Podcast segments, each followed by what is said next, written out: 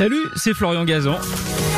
Tout l'été sur RTL, dans l'émission Ça va faire des histoires, on vous raconte des anecdotes incroyables, farfelues et parfois absurdes, tout ça dans la bonne humeur, et racontées par les meilleurs. D'ailleurs, je leur laisse le micro.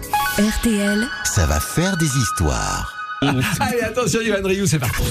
Je vais vous raconter l'histoire de ce fameux 30 juillet 1980. Nous sommes aux Jeux Olympiques de Moscou et je vais vous raconter l'histoire de Vladislav Kozakiewicz, un, donc un perchiste, un athlète polonais. Alors les Jeux Olympiques de 1980, évidemment, c'est très particulier. Il y a le boycott notamment des États-Unis, euh, de l'Allemagne de l'Ouest et de tant d'autres pays depuis évidemment fin 79, l'invasion de l'Afghanistan par les troupes de l'armée rouge. Kozakiewicz, lui, c'est un déjà citoyen du monde. Il est né paradoxalement en URSS ou plutôt dans l'ex-URSS, euh, en Lituanie, pas loin de Vilnius. Et puis euh, au bout de 3-4 ans, ses parents déménagent en Pologne parce que ses parents étaient polonais et donc il arrive en Pologne. Et là, ces Jeux Olympiques vraiment très particuliers de 1980. On sent qu'il y a une hostilité clairement euh, des militaires par rapport à certains pays étrangers, notamment la Pologne. Kozakiewicz, on, on sent qu'il est, il est surveillé. euh, certains de ses euh, de ses partenaires également.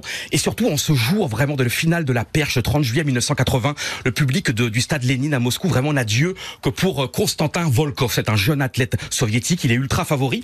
Et surtout, c'est constatant à l'un des plus grands concours de saut à la perche du monde, puisque les records ont volé hein, dans les semaines précédentes. Kozakiewicz lui-même a eu le record du monde du saut à la perche en mai 1980, 5m72. Après, c'est un Français, Thierry Vigneron, finalement, Ah là, qui fait deux ça, fois des Français aussi, à l'époque, 5m75. Oui, Thierry Vigneron, qui avait à ce moment-là avait le record du monde euh, en juin 1980. Et le 17 juillet 1980, vraiment quelques temps avant les Jeux Olympiques, eh bien, euh, Philippe Ouvion, un Français, bat le record du monde, 5m77. Donc franchement, tout le monde attend le, finalement le, concours du saut la perche le plus grand de l'histoire. Kozakiewicz, il est déchaîné. 5m35 au premier essai, 5m50 au premier essai, 5m60 au premier essai, 5m65 au premier essai.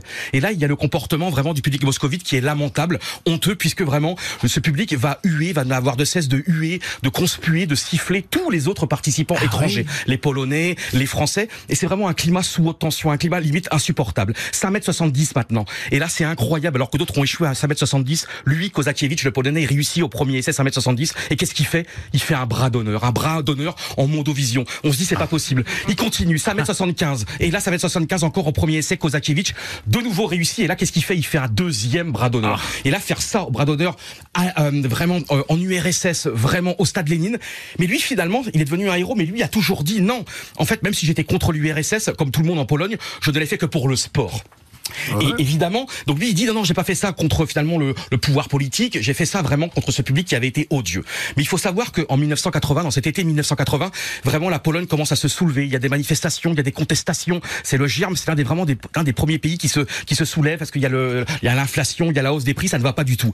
Maintenant on est à 5m78 et là qu'est-ce qui se passe? Au deuxième essai, il passe 5m78, il est champion du monde et également il bat le record du monde. Vous vous rendez compte, il bat le record du monde. Et dans la foulée, qu'est-ce qui se passe? Il a donné l'exemple en août 1980, quelques jours après ce record du monde et cette médaille olympique. Et bien finalement, c'est Gdansk, les ouvriers du chantier naval de Gdansk qui vont se mettre en grève, qui vont manifester. C'est une première quasiment dans le monde soviétique. Et là, vous vous rendez compte, et ces ouvriers vont gagner pour la première fois. Ces ouvriers vont faire plier le, le comment dire, le gouvernement euh, communiste évidemment soviétique. Et c'est la naissance des syndicats libres et de Solidarnosc notamment. C'est le début des problèmes pour évidemment euh.